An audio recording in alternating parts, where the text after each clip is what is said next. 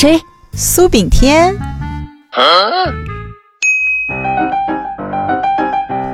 今天啊，咱们来跟大家聊一聊世界上百米跑得最快的副教授。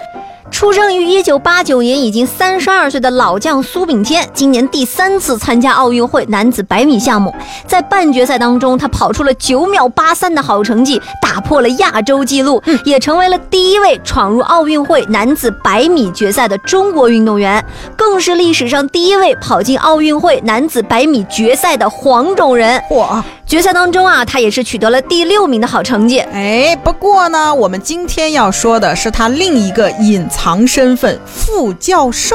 嗯。百米决赛结束之后啊，暨南大学蹭了一波热度。他们的官方微信公众号发表了文章，标题是“暨南大学体育学院副教授苏炳添赢得东京奥运会男子一百米第六名”。哎呦，到这儿好多人才发现啊，苏炳添居然还有副教授的头衔。那我要说苏炳添是全世界跑得最快的副教授，大家没意见吧？没毛病。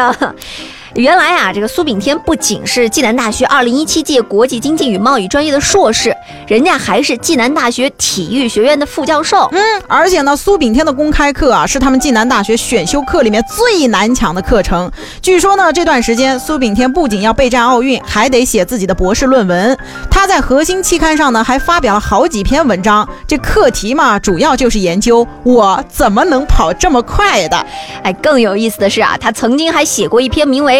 中国男子一百米短跑回顾与展望的论文。嗯，他在这篇文章里说了，我国部分大龄运动员存在过早退役的问题。哦，近年我国运动员的运动寿命不断延长，且出现了大龄依然创造个人最好成绩的现象。嗯，如笔者在二十九岁依然跑出了九秒九一的世界级成绩。报告，这位教授啊，你的论文要改改了，你得改成。笔者在三十一岁依然跑出了九秒八三的世界级成绩，打破亚洲纪录。嗨，这闹了半天，苏教授参加奥运会，其实就是在搜集毕业论文的数据啊。